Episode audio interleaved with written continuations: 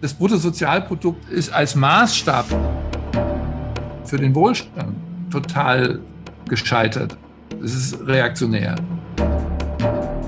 Dass man politische Steuerung an ganz anderen Kennzahlen ausrichtet, das sind wir uns wahrscheinlich sofort einig. Ich bin immer für Umverteilung und für all das. Ja, das ist immer richtig im Ökonomischen. Das menschliche Wohl ist eben von mehreren Dingen abhängig. Und insofern ist es natürlich klar, dass wir quasi die Idee des Wohlstands neu definieren müssen. Und das fällt den Leuten irre schwer. Also immer, wenn ich mit den Wirtschaftslenkern rede, sagen die, ja, ist ja alles richtig ökologisch. Und die denken immer, wir müssen sparen. Ja. Da bin ich immer der Meinung, wir brauchen eine neue Üppigkeit, aber in einem anderen Sinne. Die Natur ist total üppig. Ja, herzlich willkommen zu unserem Podcast-Gespräch Trendwende statt Teufelskreis. Raus aus der Wohlstandskrise. Die verheerenden Auswirkungen von Naturkatastrophen und die wirtschaftlichen Langzeitfolgen der Corona-Krise lassen immer mehr Menschen um ihre Existenz bangen. So wächst die Angst stetig und auch unaufhaltsam, während zukunftsweisende Lösungen noch zu wenig an die Öffentlichkeit gelangen. Angesichts der Armut, Kriege, Umweltzerstörung, des dramatisch wachsenden Pflegenotstandes und der offenkundigen Bildungsmisere kommt das herrschende Wirtschafts- und Finanzsystem weltweit an seine Grenzen. Unser heutiger Podcast-Gast, Matthias Hawks, ist Gründer des Zukunftsinstituts in Frankfurt. Er gilt als einflussreichster Trend- und Zukunftsforscher im deutschsprachigen Raum. Matthias Hawks ist Autor zahlreicher Bücher und Studien sowie profilierter Redner zu sozialen, technologischen, ökonomischen und politischen Trends. Alljährlich widmet er sich in seinem Zukunftsreport den wichtigsten Zukunftsthemen für Gesellschaft und Wirtschaft. Der Visionär sieht gegenwärtig besonders gute Chancen, die Welt zum Besseren zu verändern. Herzlich willkommen, Matthias Hawks. Ja, hallo. Ja, auch von der Gradido Akademie von meiner Seite auch ganz herzlich willkommen, lieber Herr Hawks. Ja, Herr Hawks, wozu sind Krisen eigentlich gut? Ja, also gut ist vielleicht der falsche Ausdruck, aber Krisen ist ja schlichtweg nichts anderes als die Erfahrung, dass Prozesse, Systeme, in denen wir leben, die wir für selbstverständlich halten, an einen Punkt kommen, an dem sie nicht mehr weitergehen. Ja, das ist im Grunde genommen so. Und das erleben wir in allen Beziehungsfragen und Formen, die wir mit der Umwelt haben. Das kann in einer Ehe passieren, das wird auch in einer Ehe passieren. Und im Grunde genommen ist es eben so, dass Krise, von dem alten Wort, dem alten griechischen Wort Entscheidung, immer eine systemische Verknappung oder eine Komplexitätsirritation darstellen. Das kann groß sein, das kann klein sein. Und in der kognitiven Auseinandersetzung damit und in der emotionalen entsteht meiner Meinung nach eben eigentlich Wissen oder Zukunft im Sinne von Lernen. Das ist ja der alte Weg der Menschheit. Die Menschheit ist durch unendlich viele Krisen gegangen. Und wenn wir mal so eine Pandemie, eine Epidemie vergleichen mit dem, was in der Pestzeit im 14. Jahrhundert los war, dann überschätzen wir das ja auch oft nicht. Wir sind ja gar nicht so schlecht in der Lage, auch mit so etwas umzugehen im Vergleich zu unseren Vorfahren.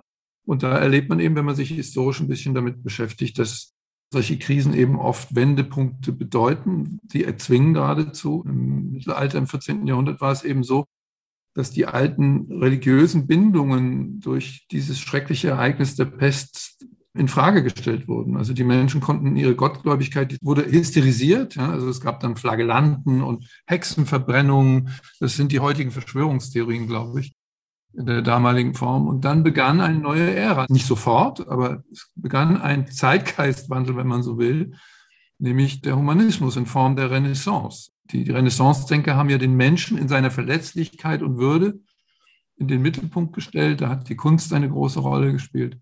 Und von da aus entwickelte sich eben der Humanismus und die Aufklärung. Und das ist eben oft so, im persönlichen Leben ist das ja auch so. Selbst Menschen, die schwere Krankheiten erleben, Krebs, können dadurch eine innere Heilung erleben, paradoxerweise. Ein, eine, eine Entwicklung ja, von alten Paradoxien. Also man wächst sozusagen über sich selber hinaus durch die Krise. Das kann sein, aber man kann Krisen natürlich auch verwerfen. Nicht? Also man kann in Krisen so hineinlaufen, dass man sich verirrt und verwirrt. Und dann versteht man gar nichts, dann versteht man nur Bahnhof. Oder ich glaube, das ist das falsche Wort. also wie verändert denn die Corona-Krise die Gesellschaft, unser Denken, unser Handeln? Naja, wir werden eben zurückgeworfen oder hingewiesen auf essentielle Dinge im Leben. Das war ja, also die Lockdowns haben ja dazu geführt, dass wir auf unsere Beziehungen verwiesen wurden. Ja? Also wir konnten nicht mehr so viel kompensieren durch die Gegend rasen. Ich habe das selbst erfahren. Ich bin ein sehr multimobiler Mensch. Ich bin halt sehr viel unterwegs für Vorträge, für Consultings eigentlich das ganze Jahr. Und dann war ich da plötzlich mit meiner Familie in unserem Haus gelockdownt. Und am Anfang kommt dann so Panik, weil man die alten Gewohnheiten nicht mehr weitersetzt. Und dann im nächsten Schritt eine verblüffende Erfahrung von Gemeinsamkeit, von Nähe, von wir haben ganz anders gekocht und viel intensiver mit Alltag, mit uns selbst. Es waren drei Generationen hier.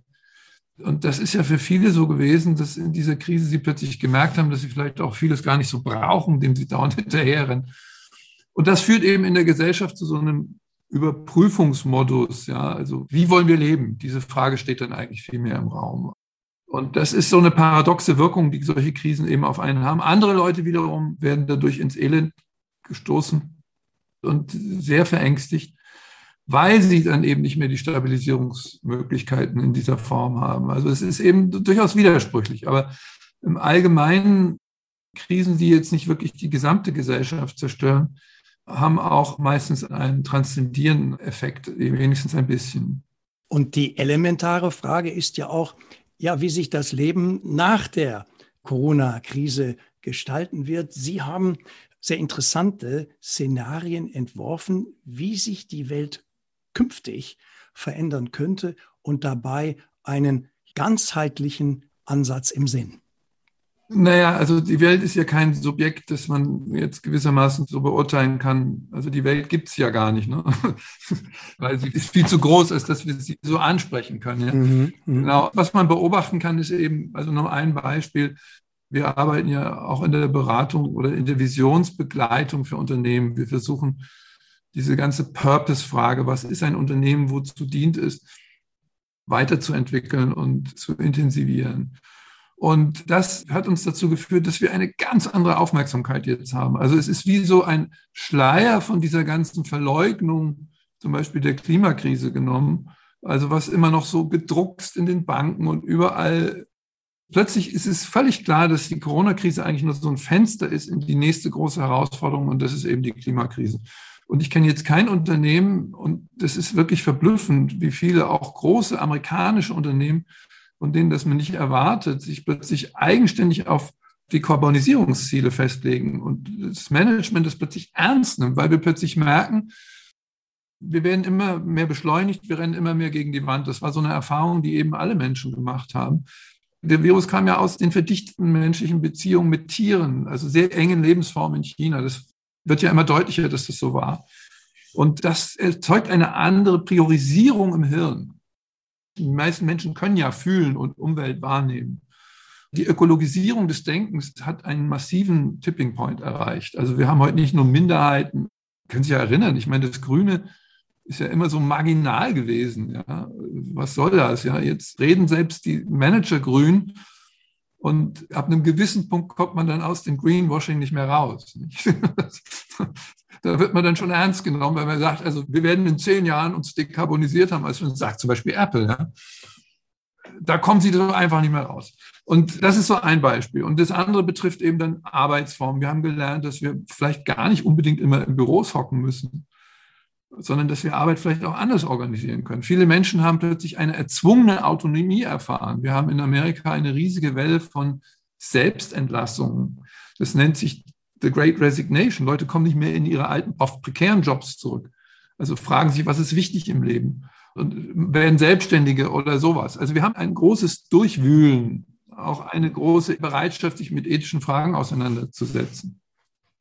Ja, also die Corona-Krise könnte auch die historische Chance zum Aufbruch in ein Leben aus Schaffensfreude, Sinn und Sicherheit eröffnen. Das Wirtschaftssystem der Gradido-Akademie könnte das Leben aller Menschen lebenswerter machen. Ja, das weiß ich nicht. Also ich glaube, das funktioniert oft so nicht, dass man mit Programmen, das haben wir ja schon oft probiert, sage ich mal, als Menschheit. Ich glaube, Veränderung und Selbststabilisierung entwickeln sich ja aus dem Leben selbst heraus. Ja? Also für mich ist es so, dass ich in einem wirklich komplexen und futuristischen Weltbild sich quasi das Leben selbst entwickelt und seine eigenen Formen findet. Es ist, glaube ich, sehr schwierig, der Gesellschaft ein Prinzip überzustülpen.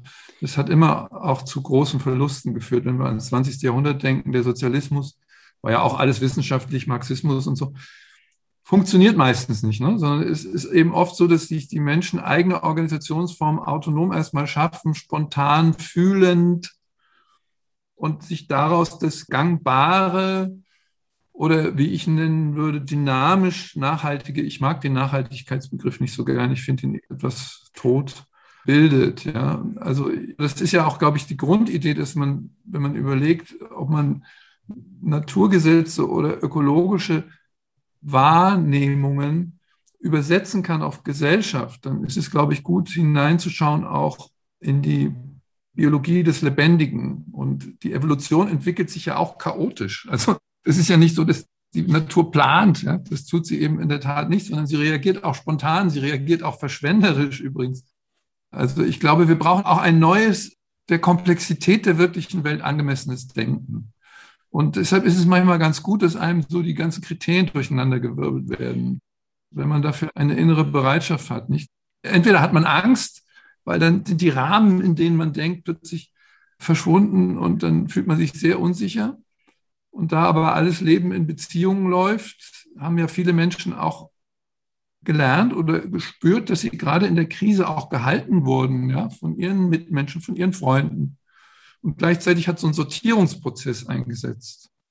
Also man hat sich von Freunden verabschiedet, die man nicht brauchte. wo man gemerkt, es nützt mir überhaupt nichts, 10.000 Follower zu haben. Im Existenziellen bin ich dann trotzdem gerade allein. Ne? Die Beziehungen, es sind die realen Beziehungen, die letztendlich das Leben schaffen. Ja, wie sieht die Gradido-Akademie das, Bernd? Ich glaube, wir sind da ganz einig. Einmal den Blick auf das Lebendige zu werfen, so habe ich Sie eben verstanden. Also, dass man wirklich auch guckt, wie funktioniert die lebendige Natur. Und zur lebendigen Natur gehören natürlich auch wir Menschen. Wir entwickeln uns in Beziehungen, das ist auch richtig. Allerdings sieht man ja auch, dass viele Entwicklungen in der Menschheitsgeschichte also auf einzelne oder auf wenige Menschen zurückgingen, sodass also Ideen in die Welt kamen. Eine ganz große Idee ist beispielsweise das Christentum, die dann auch die Menschheit geprägt haben. Und ich weiß auch nicht, ob die Natur wirklich so planlos ist. Also wenn man jetzt davon ausgeht, unsere wunderschöne Welt, solange wir Menschen sie eben nicht kaputt machen, die wäre quasi aus dem Chaos durch Zufall entstanden, also soweit wir informiert sind, würde da nicht mal die viereinhalb Milliarden Jahre, die die Natur besteht, ausreichen, um durch Zufall einen so geordneten Kosmos zu erreichen. Also es scheint schon irgendwo doch sowas wie ein Plan da zu sein. Wer auch immer den macht und wie das aussieht, ist wahrscheinlich eine Frage der Weltanschauung, die man hat. Das Christentum hat eine andere Weltanschauung vielleicht als andere Religionen oder eben auch Atheismus ist ja auch ein Glaube, wenn man so will. Nicht? Also auch wenn ich glaube, dass es keinen Gott gibt, ist es ein Glaube. Also ich denke schon, dass da Pläne da sind, dass auch Pläne durchgeführt werden in der einen oder anderen Richtung und dass es auch durchaus Sinn macht, sich Gedanken zu machen. Und wenn man zum Beispiel so eklatante Fehler in einem Geldsystem feststellt. Zum Beispiel, dass die Guthaben der einen zwingend die Schulden der anderen sein müssen. Also da braucht man nicht mal Mathematik zu studieren. Wenn ich entweder Guthaben habe oder Schulden habe und sich die ganzen Geldmengen pyramidal in eine Richtung konzentrieren, dann heißt es, dass der Rest der Welt sich die Schulden teilen muss. Das ist einfach das Gesetz der Bilanz. Das ist also einfachste, wenn man so will, Buchhalterei. Und da zu fragen, ob da vielleicht ein Fehler ist und ob es da bessere Lösungen gäbe, ich glaube, das kann schon eine ganze Menge Sinn machen. Denn warum sollte man denn systembedingte Fehler immer weitertreiben? Das wäre so ungefähr wie wenn ich im Auto fahre, habe die Handbremse angezogen und sage, na ja, das entwickelt sich schon irgendwie. Wir haben Beziehungen, also wir haben nette Menschen hier im Auto, vier Leute und wenn die sich richtig unterhalten, dann kommen die mit der Krise schon klar. Das macht dann schon Sinn, glaube ich, an die Fehler ranzugehen und die Fehler zu beseitigen. Das ist, glaube ich, ein ganz normales Vorgehen, was durch Krisen, so wie Sie auch schon gesagt haben, auf den Prüfstand kommt. Also da, wo es dann richtig knallt, da ist dann auch der Leidensdruck unter Umständen so, dass man sagt, ah, jetzt schauen wir doch mal genau hin. Ja, wie geht es eigentlich weiter, Herr Hawks, mit der Globalisierung? Wie entwickelt sich der Wohlstand in einer Welt, ja, die einerseits von Konflikten und Verunsicherungen geprägt ist? Welche Antworten können wir geben für diese riesigen Unterschiede von arm und reich? Welche Antworten können Sie geben? Ja, auch da müssen wir erstmal, glaube ich, wieder unsere Beobachtungen versuchen, nochmal neu zu fassen. Also ob das, was wir wahrnehmen oder wie wir etwas im Kopf ausdrücken, ob das überhaupt so stimmt. Nicht? Ich bin sehr eng zusammen gewesen mit Hans Rossling, bevor er vor drei Jahren gestorben ist. Hans Rossling ist einer der großen Metastatistik-Gurus, die also die Weltentwicklung versucht haben darzustellen in Daten, Zahlen, Fakten. Er hat ein wunderbares Buch geschrieben, wie ich lernte, die Welt zu verstehen. Und da hat er eben auch über seine Irrtümer und Verblüffungen gesprochen, in denen wir oft eben Weltwahrnehmung tatsächlich uns selbst durch sogenannte Frames oder, oder letztendlich Ideologien ein bisschen schwer machen. So kann man das, glaube ich, ausdrücken. Und man könnte nämlich auch ein bisschen ketzerisch mal ganz anders über diese Frage Armut, Reichtum nachdenken. Vor 200, 300 Jahren waren alle Menschen auf dieser Erde bitte arm, außer von der winzigen Schicht von Feudalherren. Heute haben wir eine ganz andere Weltstruktur, in der Wohlstand, also wenn wir den erstmal als materiell uns anschauen, sich weltweit immer mehr durchsetzt. Wenn Sie das mal in so Kurven beschreiben oder in so großen Grafiken, dann haben wir heute so eine Schildkrötenstruktur. Ja? Also wir haben einen riesigen Mittelbau. Die Mittelschicht ist im Grunde genommen heute global geworden. Also das sind Menschen mit einem Einkommen von 5 Dollar bis 50 Dollar oder 40 Dollar pro Tag. Und das ist eben das Verblüffende, dadurch, dass wir natürlich ein hypermediales System heute haben, in dem alles Schreckliche, alles, was uns bedroht, was uns auch moralisch verpflichtet oder irritiert, viel sichtbarer wird, haben wir auch oft ein verzerrtes Weltbild.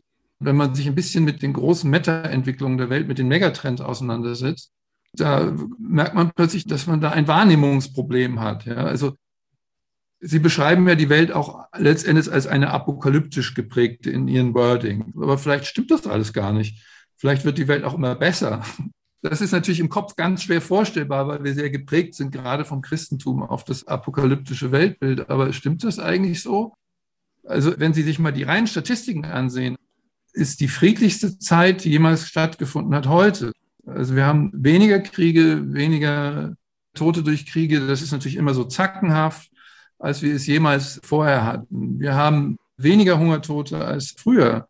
Die Natur war ja auch für unsere Vorfahren teilweise eine irre Zumutung. Wir waren naturabhängig in einer Art und Weise, mit denen die Menschen auch umgehen mussten, weil wir natürlich auch wenig technologische oder andere Möglichkeiten hatten.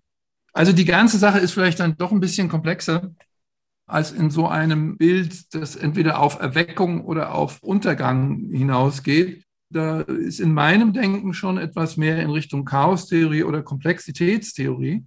Und da gehen wir mal in der Schleife zurück auf Ihre Frage. Wie wird die Globalisierung weitergehen? Es ist natürlich in der Tat so, dass die Globalisierung, die hat letztendlich im Kolonialismus ihren Anfang gefunden. Kolonialismus war erstmal eine Anraffung und Enteignung von Reichtümern von anderen Völkern. Das ist in der Tat so, bis hin zum Sklaventum. Und das hat dann in einer weiteren Stufe, hat das in der Tat zu einer totalen Dominanz verschiedener Erdteile geführt, also des Westens. Ne? So, das ist so das Bild, aus dem wir eigentlich kommen. Die nächste Phase, die wir jetzt erleben, ist eine multipolare Welt, in der eben das nicht mehr so einfach stimmt. China wird eine der wirklichen großen Wohlstandsnationen. Dort sind Hunderttausende von Menschen aus der bitteren Armut herausgekommen in kürzester Zeit. Und ich glaube, diese dynamischen Entwicklungen, die irritieren uns, weil sie natürlich mit diesen alten binären Weltbildern nichts mehr zu tun haben. Und wenn man das auf einer anderen Ebene betrachtet, würde ich sagen, die Zukunft der Globalisierung ist eine Glokalisierung, also eine Verbindung aus Ortsbezogenheit und Globalisierung. Wir haben ja in unserer Wirtschaft in den letzten 30 Jahren es immer so gemacht, wir haben Umwelt- und Produktionsprobleme, Kostenprobleme ausgelagert. Ja. Also das war äh, Outsourcing. Klar, also alle billige Arbeit wurde in China oder in anderen Schwellenländern erledigt. Und jetzt kommen diese Umweltprobleme über Global Warming ja zu uns zurück in die erste Welt. Wir leben ja nicht in einer umweltzerstörten Umwelt hier in Europa. Und jetzt entsteht aber auch durch Corona eine neue Weltwirtschaftsform, in der man eben diese langen, langen Ketten, die wir da gebaut haben, ja, da ist der Produzent von irgendwas in der dritten Welt, dann ein Zwischenhändler und noch einer und dann wird es mit dem Schiff transportiert. Und wir haben plötzlich erlebt, das ist ja fragil, ja, da steckt plötzlich ein Containerschiff fest im Suezkanal. Und das funktioniert alles nicht mehr. Also wir werden wieder sehr viel regionaler produzieren müssen, wollen, sollen. Das ist ja in der Ökologiebewegung auch schon lange so gefordert. Da gibt es einen klaren Trend dahin. Das heißt wieder mehr regionale Autonomie. Und das heißt aber, dass vielleicht auch andere Kontinente das machen. Die Chinesen werden nicht mehr nur die Werkbank sein. Und diese großen epochalen Veränderungen, die zu verstehen, zu erfüllen, das ist, glaube ich, auch sehr spannend, weil sich dadurch natürlich teilweise auch Fehlentwicklungen selbst korrigieren, indem sie nicht mehr weiter funktionieren können. Ja, in dem Moment, wo der chinesische Arbeiter plötzlich acht Dollar verdient, umgesetzt, dann lohnt sich auch das Outsourcing nicht und dann machen wir wieder Insourcing. Also Globalisierung äh, nimmt eine neue Form an. Und das ist natürlich verunsichernd, weil wir sind Blöcke gewöhnt. Ja? Also Kalter Krieg und dann Supermacht Amerika. Und das zerbröselt alles. Ja? Also wir sehen das ja vor unseren Händen. Und da müssen wir erstmal geistig nachkommen, was das bedeutet und wohin das führen kann. Also regionale Autonomie ist auch ein wichtiges Thema bei Gadido. Ja, da bin ich auch ganz bei Ihnen. Also wir müssen mehr regional werden, weil es ist ja eigentlich völlig idiotisch beispielsweise, wenn wir wohnen hier in Hohenlohe, da gibt Hohenloher Butter, die wird dann irgendwann nach Norden gefahren und hier essen wir dann Butter aus Irland oder irgend sowas. Das heißt also, dass, dass Güter, die es vor Ort gibt, dass die in der Gegend rumgefahren werden und natürlich damit auch die entsprechende Umweltbelastung gemacht wird, das macht wenig Sinn oder umgekehrt, es macht wieder mehr Sinn, wenn wir vor Ort produzieren. Allerdings möchte ich in einer Sache nochmal einhaken, weil Sie sagten, also es gibt weniger Armut und so weiter. Also ich weiß jetzt nicht, welche statistischen Zahlen Sie haben. Also nach meinen Informationen verhungerten vor Corona 25.000 Menschen am Tag. Das sind neun Millionen im Jahr. Seit Corona seien es mehr geworden. Und etwa zwei Drittel der Menschen weltweit leben unterhalb der Armutsgrenze. Ich meine, wenn Sie natürlich sagen, zwei Drittel? Soweit ich informiert bin, zwei Drittel. Was ist bei Ihnen die Armutsgrenze? Naja, sie ist auf jeden Fall mehr als fünf Dollar am Tag. Wenn Sie natürlich sagen, die mittleren Einkommen fangen an bei fünf Dollar am Tag, ja, dann kommen wir äh, runter. Also wenn wir sagen, ab ein Dollar am Tag, dann sind alle Menschen reich. Auf der anderen Seite kommen ja. Nee, also die UNO hat ja die Arbeitsgrenze, wo sie in einer subsistenzorientierten Wirtschaft noch überleben können liegt bei ungefähr 2, also umgerechnet 2, so und so. Ja, aber wenn Sie das historisch eben vergleichen, langfristig, Sie haben natürlich recht. Also kurzfristig jetzt haben wir eine Unterbrechung von Hilfs- und sonst was. Dadurch haben wir wieder einen Knick. Aber in den letzten Jahrzehnten oder Jahrhunderten ist das ja im Prinzip immer weiter gefallen. Und Hungerkatastrophen konnten wir zum Teil auch wieder ausgleichen durch schon auch internationale Organisationen. Immerhin, das ist ja schon mal was. Also, dass Armut existiert, wird ja keiner bestreiten. Ja, die Frage ist ja nur, ob das unentwegt zunimmt. Das ist eine andere Frage. Also, Wohlstand ist ja ein gradueller Prozess, der auch wieder in andere Länder hineinsickert. Ja, so das der weltweite Wohlstand kann halt nicht kommen, wenn wir ein Schuldgeldsystem haben. Wenn auf der einen Seite das Kapital in die eine Richtung geht, und ich meine, das ist ja inzwischen so, dass ich glaube, bei ein Prozent der Leute oder so, die haben drei Viertel der Vermögen, das heißt, die anderen, der Rest muss sich die Schulden teilen. Man sieht ja auch, sämtliche Staaten weltweit sind verschuldet. Ist klar, irgendwo müssen die Schulden dann sein. Das ist einfach buch buchhalterisch so. Das kann auf die Dauer nicht funktionieren. Und ich bin auch kein Apokalyptiker, weil wir ja auch eine Lösung anbieten. Also das Guthaben des einen ist sozusagen ja die Schuld des anderen. Ja, und ja, so sieht's aus. Wie kommen Sie darauf? Also Geld funktioniert ganz anders. Als, ja, aber es gibt gut. Vielleicht müssen wir uns da jetzt nicht streiten. Ich glaube, das ist ein unterkomplexes Modell für das, was Geld ist. Geld ist letztendlich ein Äquivalent des Vertrauens, auf die sich alle einigen. Und die Geldmenge kann auch wachsen. Ja. Ich habe gerade Schulden aufgenommen, um mir eine Solar- und Batterieanlage in mein Haus zu bauen. Das ist natürlich eine Investition. Schulden sind doch nicht immer Verluste, sondern das sind Potentialitäten. Aber da ist, glaube ich, ein binäres Denkmodell dahinter äh, bei Ihnen. Das finde ich nett, dass Sie das haben und dass Sie daran festhalten wollen. Nur finde ich das nicht so attraktiv, darüber jetzt nachzudenken. Ich glaube es nicht. Also ja gut, ich meine, eins und eins ist zwei und äh, insofern. Ja, ja, ja, ja, das sagt man immer. Strahl, ja, also wir haben, wir haben. Schwarz und Weiß ist grau, oder? Also, Schwarz und Weiß ist, ja. Vielleicht haben Sie recht, wir sollten nicht über Dinge streiten, wo wir jetzt unterschiedlicher Meinung sind, aber es geht ja nicht um Meinungen bei einer Bilanz. Und was Sie eben sagten, jetzt mit Kredit aufnehmen, ist ja eine völlig tolle Sache. Sie haben investiert, um Ihre Solaranlage zu machen. Wenn aber das Geld dadurch entsteht, und das wissen leider noch sehr wenige Leute, vielleicht auch Sie nicht, dass das Geld dadurch entsteht, dass auf der einen Seite ein Guthaben entsteht, auf der anderen Schulden. Das heißt also, es ist nicht so, dass man nur dann Schulden aufnimmt, wenn man eine Investition macht, sondern dass rein mathematisch immer zu jedem Euro plus auch ein Euro minus sein muss. So entsteht das Buchgeld. Das ist das ökonomische Denken des 18. Jahrhunderts. Aber das ist nicht systemisch, das ist einfach, das ist einfach buchhalterisch. Das funktioniert nicht in der Wirklichkeit. In der Wirklichkeit sehen wir ja, wo die Gelder alle hingehen. Aber gut. Auch das muss man sich überlegen. Ich glaube nicht, dass das Problem am Geld liegt, ja. Also es ist auch nicht das Problem, dass wir Reiche haben, sondern dass wir Arme haben, die in ihrem Weltbezug nicht genügend Möglichkeiten haben. Das ist klar, ja. Also, dass es reiche Leute gibt, ist, glaube ich, gar nicht das Problem. Es ist die Frage, was die mit ihrem Geld machen. Wenn die das horten, ist es natürlich tot, ja. Das ist unproduktiv, das ist negativ, das ist ja klar. Aber das sind ja Prozesse, die sind sowohl ökonomisch, sozial als auch kulturell. Also Armut ist ganz stark auch definiert durch den Zugang zu Bildung. Armut ist auch ein Mangel von Kompetenzen. Armut heute können wir nicht mehr nur in Geld messen, ja, sondern das ist in Zugängen. Und dann haben wir auch mehr Kräfte und Möglichkeiten, uns gegen das böse Kapital durchzusetzen. So würde ich es einfach ausdrücken. Aber wir sind gerade schon bei dem Thema eben der Blick auf Wirtschafts- und Finanzsysteme. Letztendlich sind sie ja auch eingestellt auf das Thema Profitmaximierung. Kriege haben wir, Armut, Hunger sind die Folge. Ja, was könnte man ändern, zum Beispiel, um den weltweiten Schuldenberg abzubauen oder die Bildungsmisere zu beenden, Herr Hawks?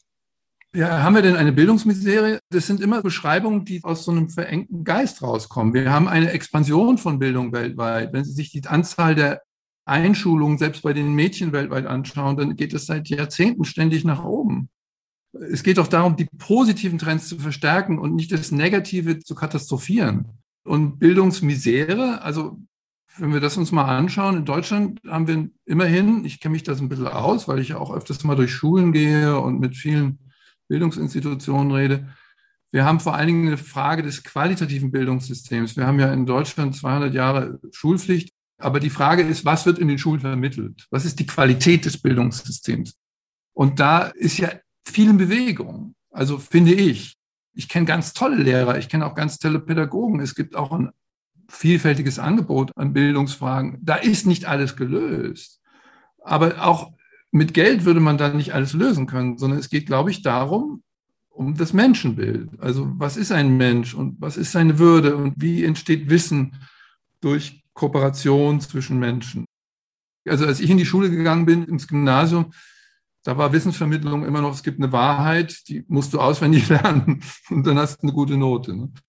Das ist heute schon ein bisschen anders geworden. Sie sprechen ja auch von einer tiefen Sehnsucht nach Wald, Landschaft, Horizont, ein Hunger nach Moos und Sternen. Offenbar sind die Menschen bereit, auf neue Weise miteinander zu kooperieren, die Welt gemeinsam neu zu erfinden. Ja, ich finde, dass wir das die ganze Zeit tun. Aber wir fokussieren uns natürlich immer nur auf das Negative, was natürlich medial immer hochgepusht wird. Ich bin ja Journalist ursprünglich, war früher bei der Zeit.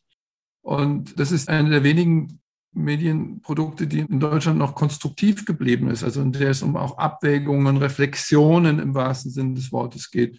Ansonsten leben wir heute in einer Erregungs- und Aufmerksamkeitskultur, die sich selbst immer so in Spiralen von Hysterie hineinbewegt. Und ich glaube, dass es ganz wichtig ist, auch im persönlichen Leben den eigenen Reichtum anzuerkennen, ne? also und den versuchen zu erweitern, anstatt nur immer an den Defiziten entlang. Also wo gelingt was? Wir sehen nie das, was gelingt. Und das ist, glaube ich, eine innere Verwerfung. Das ist auch fast so was wie eine Depression. Ich glaube, eine der Grundfragen für jedes Individuum, aber auch für Gesellschaften ist, können sie ihre Erfolge auch anerkennen? Können sie für den Menschen selbst, ja, Selbstbewusstsein bedeutet ja, sich selbst reflektieren zu können, aber auch zu verstehen, dass durch negative Grundeinstellungen manchmal eine Bias entsteht, eine Verzerrung der Wirklichkeiten. Also ich finde unsere Welt nicht so furchtbar schlecht. Ich glaube auch nicht, dass wir unbedingt immer auf den Abgrund zurasen. Damit kann man viel Deutungsmacht gewinnen mit diesem Bild, aber ich bin da gar nicht so sicher. Ich glaube zum Beispiel, dass wir die Defossilisierung schaffen werden. Es führt kein Weg dran vorbei. Es ist Ach und Krach. Genauso Ach und Krach ist ja auch die Corona-Pandemie letztendlich. Sonst würden wir wahrscheinlich hier persönlich zusammensitzen und nicht über den Bildschirm. Aber da ist es, glaube ich, auch so der lebendige Geist, der sich nur auf die Gefahr und das Negative bezieht. Das ist, glaube ich, unsere Gefahr, ja? dass wir uns in so eine kollektive innere Destruktion hineinbegeben. Nun sind wir ja absolut lösungsorientiert. Also ich habe so das Gefühl, Sie haben ja die Meinung, wir würden an negativen Dingen hier hängen. Wir sind absolut lösungsorientiert. Und wir sehen, und da sind wir auch schon gemeinsam am Punkt, dass wir durchaus sehen, konstruktiv, kreativ die Welt zu gestalten. Wir haben eben ein paar Ideen dazu und die sind übrigens auch erfolgreich. Wir dürfen also auch unsere Erfolge feiern. Das ist das Schöne dabei. Wenn wir es nur negativ sehen würden, dann würde ich Ihnen ganz recht geben, dann gehen wir in die Depression.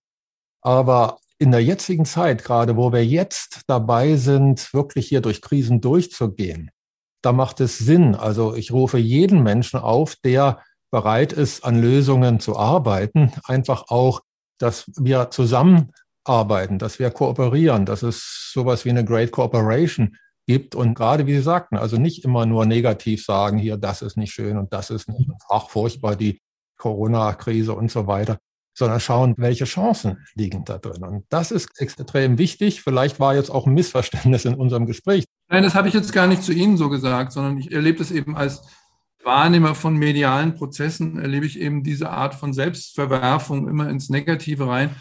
Es gibt ja ein Übermaß an Negativität von Wahrnehmungsformen. Also alle Leute sagen, wir haben das total vergeigt und die Politik hat es vergeigt und sowas. Natürlich hat die Politik Fehler gemacht, wie wir alle Fehler machen und Fehler gemacht hat. Das ist schon richtig. Aber so schlecht haben wir es ja gar nicht hinbekommen mit der Corona-Krise, wenn Sie das mal historisch vergleichen. Und andere Länder haben es noch besser hinbekommen. Also in den südlichen Ländern, zum Beispiel in Portugal, in Spanien, in Italien, hat das ja fast zu einer positiven Katharsis geführt. Diese Länder waren vorher viel zerrissener als jetzt. Das hat was damit zu tun, dass sich da auch Wahrnehmungsformen geändert haben, dass man auch eine gesellschaftliche Solidarität erlebt hat und nicht dauernd sich in hysterische Ängste vermittelt. Ja, das ist nur so generell mein Appell für das Denken, weil das Denken ist ja immer auch ein Fühlen. Absolut. Also Sie plädieren ja unter anderem auch für mehr Achtsamkeit und Fürsorge, Achtsamkeit als ja durchaus futuristische Spiritualität. Werden wir lernen, künftig achtsamer mit uns und unserer Umwelt umzugehen, Herr Hawks? Ja, das glaube ich. Also wir sind im Prozess eines, wenn man so will, bionischen Wertewandels. Also ich glaube, dass ich selber oder wir alle kommen ja aus der Industriezeit und die Industriezeit, die Industriegesellschaft ist ja geprägt durch mechanische Vorstellungen. Ja, also wenn Sie alte Folianten anschauen, wie der menschliche Körper dargestellt wurde, dann wurde immer wie eine Maschine dargestellt. Ja. Das ist ja bis heute so, dass man sich eben Lösungen immer nur vorstellen kann durch Mechaniken. Also Roboter sollen Pflegekräfte ersetzen. Ja, das ist ja ein Witz, ne? weil zur Pflege gehört ja das Zwischenmenschliche. Also man versucht es immer an die Technik abzuschieben. Und ich komme auch aus der Ökobewegung, wie ja ein nicht unwesentlicher Teil unserer Generation. Und wir sind natürlich stecken geblieben in einer gewissen Minorität, aber ich spüre und wir können sehen, dass das weltweit ganz anders heute noch wahrgenommen wird, selbst in der Wirtschaft. Und dieser Prozess ist in vollem Gange. Und da entstehen dann eben positive Tipping Points. Ja? Also wir haben ja immer Angst vor den negativen Tipping Points, wo sich aber auch gesellschaftliche Sinnbildungen sich dann doch stark verändern. Ja? Das bildet sich nicht immer in Wahlverhältnissen ab oder sowas, aber es bildet sich eben ab in Bewusstseinsform. Und das gibt immer Rückschläge, klar. Ja. Und wenn Sie in manche Gesellschaften reinschauen, da gibt es immer finstere Rückfälle in alte fossile Denkweisen. Ich weiß nur auch, dass wir ganz oft auch ökologische Fragen mit industriellen Maßstäben wahrnehmen, mit mechanischen Maßstäben. Und in meiner bescheidenen Möglichkeit, Diskurse zu führen, versuche ich halt Elemente von systemischer Psychologie auch das ein bisschen einzuführen, ja. Das hat auch christliche Elemente. Also im Grunde meine Aufgabe sehe ich ganz oft, den Leuten zu sagen, fürchtet euch nicht. Ne? Also man, man, kann auch anders drüber denken. Also ohne Hoffnung gehen wir alle pleite. Ne? Absolut. Also ein Leben in Achtsamkeit und Verantwortung füreinander ist ja auch das erklärte Ziel der Wirtschaftsbioniker. Gerade mit dem dreifachen Wohl. Vielleicht kannst du das nochmal kurz und knapp vorstellen, Bernd. Ja, das passt eigentlich ganz gut zum Thema. Es passt zur Achtsamkeit oder auch überhaupt zum positiven Gestalten der Zukunft. Unser ethisches oder eines unserer ethischen Grundsätze ist dreifache Wohl, dass also alles, was wir tun, möglichst dem Wohl des Einzelnen, dem Wohl der Gemeinschaft und dem Wohl des großen Ganzen dienen soll. Und wenn wir dieses dreifache Wohl beherzigen, dann können wir ganz viel Gutes tun. Und es wird in vielen Fällen eben noch nicht gemacht, aber durch die Achtsamkeit ist es wirklich auch zu sehen. Man kann immer mehr wahrnehmen, dass wenn wir diese drei Wohle oder das dreifache Wohl als Kriterium nehmen, dass wir zu mehr Achtsamkeit kommen oder umgekehrt, wenn wir Achtsamkeit für uns als wichtigen Wert sehen, dass wir eben automatisch dann einmal auch zu diesem dreifachen Wohl kommen. Ja, klar. Also Achtsamkeit ist ja auch einer der Begriffe, der nach außen gerichtet ist. Und Achtsamkeit kann auch so in Passivität verharren. Ein bisschen ähnlich zu so dieses Doppelbödigkeit wie bei der Nachhaltigkeit. Die kann auch sehr statisch definiert werden. Aber es gibt viele, viele Ansätze. Das sieht man ja auch. Ich habe jetzt viel zu tun mit dem Leiter des Glücksbruttosozialprodukts in Bhutan. Ja. Also, dass man politische Steuerung an ganz anderen Kennzahlen ausrichtet, da sind wir uns wahrscheinlich sofort einig. Also das Bruttosozialprodukt ist als Maßstab für den Wohlstand einfach total gescheitert. Es ist reaktionär. Nur, da muss man natürlich eins wissen, dann müssen wir uns auch ein Stück weit von der rein ökonomistischen Betrachtung verabschieden, weil es kann eben auch, das zeigt das Beispiel Bhutan, es kann auch sehr glückliche, relativ arme Gesellschaften geben. Und Armut ist eben dann ein sehr relativer Begriff. Der hat eben nicht nur was mit Geld zu tun, ich bin immer für Umverteilung und für all das. Ja, das ist immer richtig im Ökonomischen. Aber das reicht eben nicht aus, ja, sondern es nee, das reicht nicht aus. Das kann nur ein Steinchen im Mosaik sein. Ja, also insofern das menschliche Wohl ist eben von mehreren Dingen abhängig. Und insofern ist es natürlich klar, dass wir quasi die Idee des Wohlstands neu definieren müssen. Und das fällt den Leuten irre schwer. Also immer, wenn ich mit den Wirtschaftslenkern rede, sagen die, ja, ist ja alles richtig und ökologisch. Und die denken immer, wir müssen sparen. Ja, da bin ich immer der Meinung, wir brauchen eine neue Üppigkeit, aber in einem anderen Sinne. Und das sind halt diese Missverständnisse, dass wir die Natur eher als Zwangsjacke begreifen, die uns nur Knappheiten anbietet. Aber die Natur ist total üppig. Es gibt so viel Sonnenlicht auf die Erde, das kommen wir tausendmal mit aus. Ja. Nur alle reden darüber, dass es nicht reicht. Ja. Und diese innere Verengung, diese innere Panik, dass es nicht reicht, das ist, glaube ich, das, was uns am meisten hindert, heute das zu tun, was ja längst geht. Wir können ein anderes Energiesystem bauen.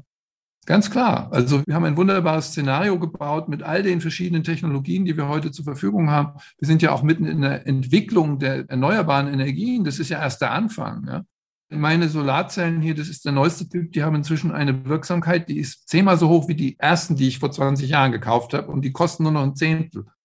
Ein Teil davon geht wahrscheinlich noch auf die chinesischen Billiglöhne. Aber auch das ändert sich so langsam, weil die meisten Solarpanelfabriken werden auch automatisiert werden. Da wird niemand mehr mit der Hand drüber bügeln müssen. Ne? So. Also so diese Art von. Also die Ökologie wird sicherlich das große Thema des 21. Jahrhunderts. Sie setzen ja der grünen Ökologie, wenn ich es richtig sehe, die blaue Ökologie entgegen. Der blaue Planet ist ein offenes, kein geschlossenes System. Also wir sitzen nicht im Raumschiff. Der Mensch ist Teil der Natur. Sie fordern sogar den Abschied von der Schuld- und Verzichtsökologie und schlagen auch, was ich sehr interessant finde, Rohstoffkreisläufe vor, also über das Cradle-to-Cradle-System. Das ist ja auch ein Thema, was Gradido sehr fördert, ja. Wir hatten hier auch schon einen Podcast-Gespräch. Ja, mit Michael Braungart, also Professor Braungart, hatten wir ein sehr, sehr schönes Interview auch gehabt und da sind wir auch sehr einig weitestgehend. Michael, der ist ja noch viel radikaler als ich teilweise.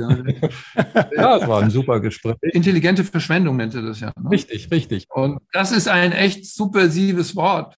Ich erlebe das ja immer von Menschen, die eben industriell denken, sagen immer, ja, Verzicht. Ne? Und wenn man das widerlegen kann, gleichzeitig, wie wir alle wissen, kann es sinnvoll sein, auf Dinge zu verzichten, weil uns manchmal der Überfluss einfach wehtut. Ne? Der bringt uns nicht weiter. Also wenn man sich dauernd vollfrisst, macht es keinen Spaß mehr. Das ist ja auch dieser Wechsel vom Nullsummenprinzip ins Plussummenprinzip. Wenn wir jetzt schauen und sagen, ja, also auch was der Michael dann sagt, nicht weniger schlecht, sondern gut machen. Das heißt also nicht den negativen Fußabdruck vermeiden, sondern schauen, dass man einen guten Fußabdruck in der Welt macht. Eben, dass wir schauen, wir können ja im Einklang mit der Natur uns entwickeln und können dann zu wirklichem Wohlstand und Überfluss, also positiven Überfluss, überfließender Fülle nennen wir das, also wie ein Wasserfall, der ist über. Das ist ja ein wunderbares äh, Bild der Natur. So können wir wirklich in eine gute Zukunft kommen. Und ich glaube, da sind wir sehr, sehr nah beieinander in unserer Auffassung. Also ich trage zum Beispiel nur meine Jeans. Wir haben zehn solche Abonnements für Matt Jeans. Das ist eine holländische Firma. Und das sind Leasing Jeans die nutze ich für sieben Euro im Monat.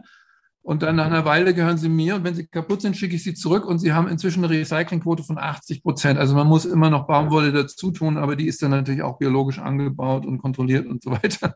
Also solche Win-Win-Prozesse, darum geht es ja eigentlich an der Cradle-to-Cradle-Frage, ja, dass wir nicht etwas downgraden, wenn wir es benutzen, sondern dass wir es wirklich wieder zurückführen. Das ist ja seine Aufgabe. Er macht das ja mit ganzen Fabriken. Ja. Also das ist ja aber interessant, wenn Sie mal nach außen gehen und fragen, kennt ihr eigentlich das Cradle-to-Cradle-Programm? Ja, der hat ja 300 Chemiker, mit denen er arbeitet. Ja. Kein Mensch hat jemals davon gehört. Das interessiert die Medien gar nicht. Ja.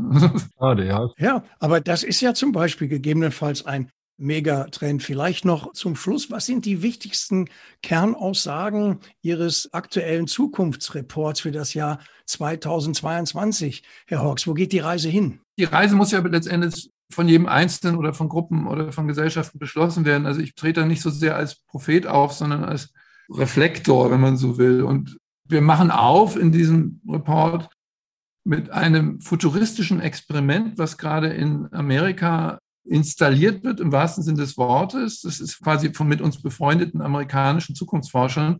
Stuart Brand steht da im Vordergrund, aber auch Kevin Kelly. Und finanziert ist dieses Projekt von Bezos, dem Amazon-Chef.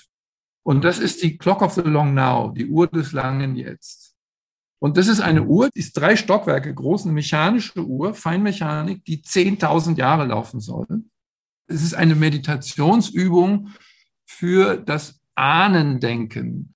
Diese Uhr wird gerade eingebaut. Brian Eno hat übrigens die Melodien, die dann immer erklingen. So einmal im Jahr erklingt eine Melodie, alle 100 Jahre erklingt eine Fanfare und ein ganzes Orchester nach 1000 Jahren. Ne?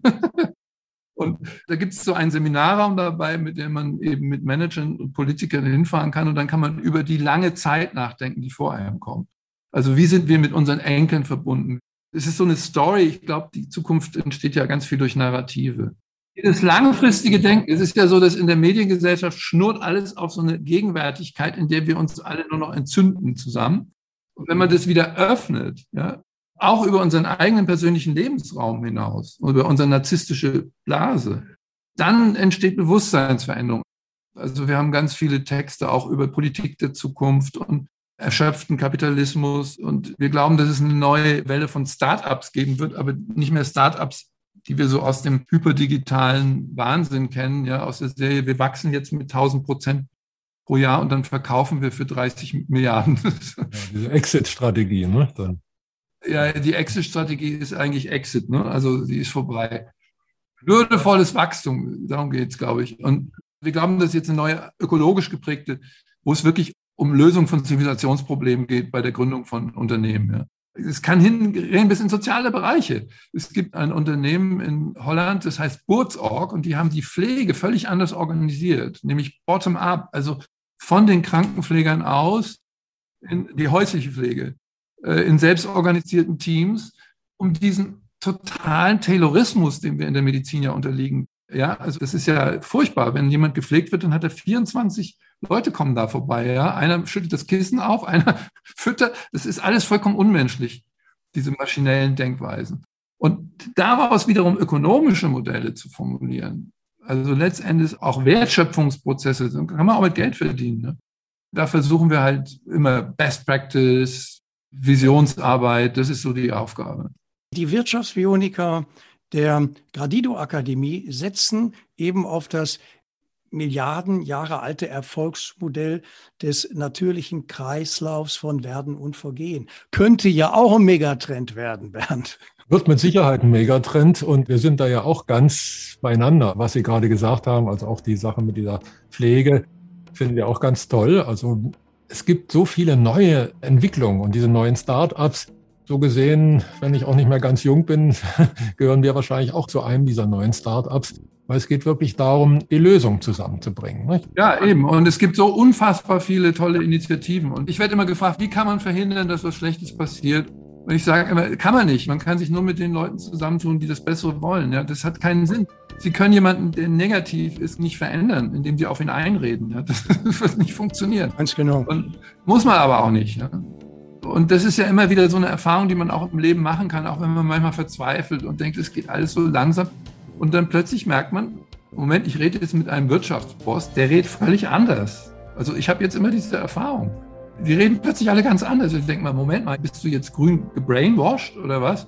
Das kann noch sein, ja. Das ist natürlich vielleicht opportunistisch, aber wie gesagt, da kommt man so schnell nicht raus. Ja, fake it until you make it. also, auf drastische Weise hat die Corona-Krise unsere Sättigungskrise in eine Sehnsuchtskrise verwandelt. Heute sehen wir uns zutiefst nach allem, was wir früher im Überfluss hatten. Urlaub, Genuss und Sinnlichkeit. Aber gleichzeitig zwingt uns eben diese Sehnsucht dazu, unsere eigenen Wünsche aus ganz anderen Perspektiven zu betrachten. Und um zu verstehen, was sich dauerhaft verändern wird, brauchen wir, ich denke, das hat unser Gespräch heute auch ergeben, ein ganzheitliches Modell des Wandelns, ein System der Systeme, die unsere Zukunft erschafft, Matthias Hawks.